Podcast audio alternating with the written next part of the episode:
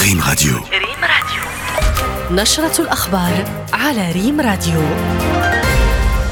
أهلا بكم والبداية بأبرز العناوين. بالرباط برلمانيون وخبراء مغاربة يرفضون الاستهداف الممنهج من قبل البرلمان الأوروبي ضد المغرب. والي بنك المغرب يقول إن الأوضاع النقدية مريحة إلى حد كبير رغم الإجراءات التشديدية التي اتخذها البنك المركزي.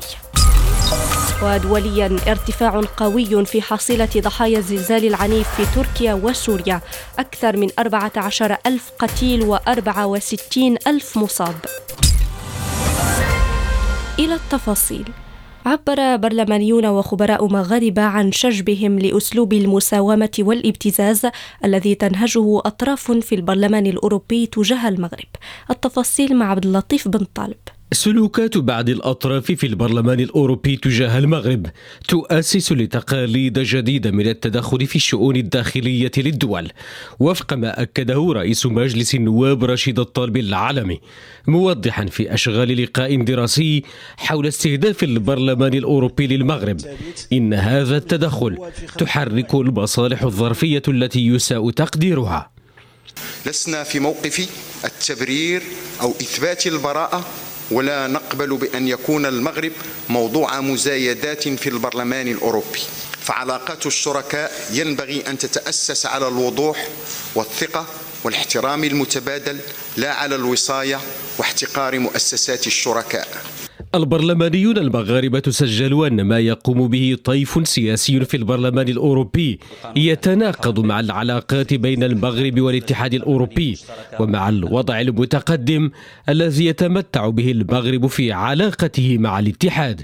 البرلمانيون المنتمون لفرق الأغلبية والمعارضة بمجلسي النواب والمستشارين شددوا خلال هذا اللقاء حول خلفية وأبعاد استهداف البرلمان الأوروبي الممنهج للمغرب على أن المملكة بلغت من النضج ما يؤهلها للدفاع عن خيارها الديمقراطي وعن منظومتها الحقوقية بعيدا عن ما أكدوا أنه نظرة استعمارية واستعلائية.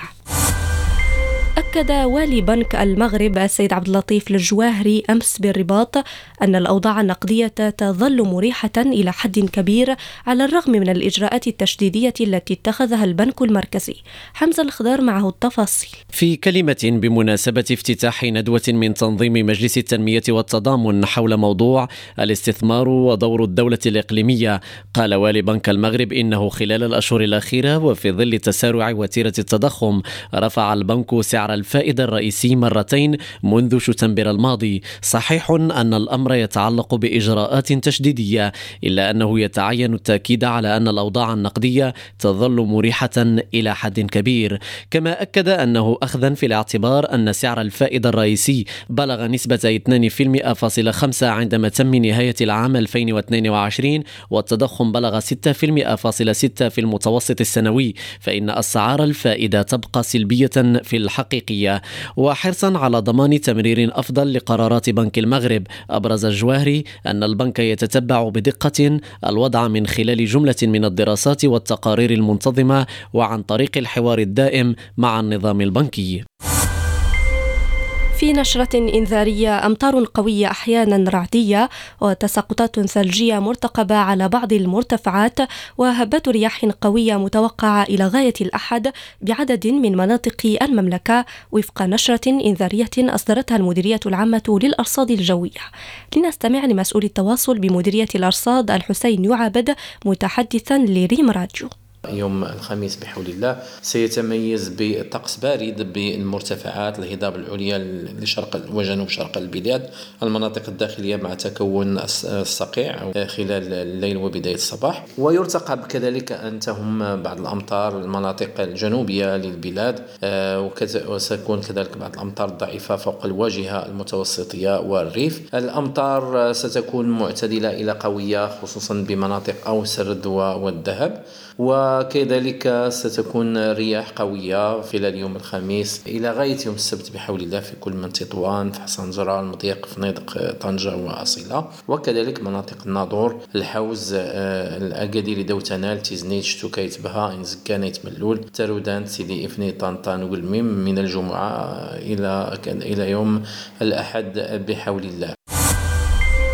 ودوليا ارتفاع قوي في حصيلة ضحايا الزلزال العنيف الذي ضرب جنوب تركيا الاثنين الماضي حيث تجاوز عدد القتلى 12 ألف شخص والجرحى 60 ألفا حسب ما أعلنت وكالة إدارة الكوارث والطوارئ التركية خلال الساعات الأولى من اليوم. وفي سوريا المجاورة التي عانت هي الأخرى من تداعيات الزلزال المروع لا سيما في محافظات حلب وإدلب واللاذقية وحما وطرطوس ارتفع عدد الضحايا إلى أكثر من ألفي قتيل وأربعة آلاف مصاب. رياضيا اختتمت أمس منافسات المسابقة الخاصة بالمحترفين والهواة ذكور التي أقيمت في رفع ستار الدورة السابعة والأربعين لجائزة الحسن الثاني للجولف التي تحتضنها مسالك النادي الملكي للجولف دار السلام بالرباط إلى غاية يوم السبت المقبل تحت الرعاية السامية لصاحب الجلالة الملك محمد السادس. وتميزت هذه المسابقة بمشاركة صاحب السمو الملكي الأمير مولاي رشيد ضمن فريق المحترف الإسباني ميغيل أنخيل خمنس ورياضيا دائما تأهل نادي ريال مدريد الإسباني إلى نهائي كأس العالم للأندية المغرب 2022 عقب فوزه على الأهلي المصري بأربعة أهداف لواحد في المباراة التي جمعتهما مساء أمس على أرضية المجمع الرياضي الأمير مولاي عبد الله بالرباط برسم نصف نهائي البطولة. ويواجه نادي ريال مدريد في النهائي المقرر في الحادي عشر من فبراير الجاري بالرباط الهلال السعودي الذي تأهل على حساب فلامينغو البرازيلي بثلاثة أهداف لهدفين. إلى هنا نصل إلى نهاية عدد اليوم. شكرا على حسن المتابعة وإلى اللقاء.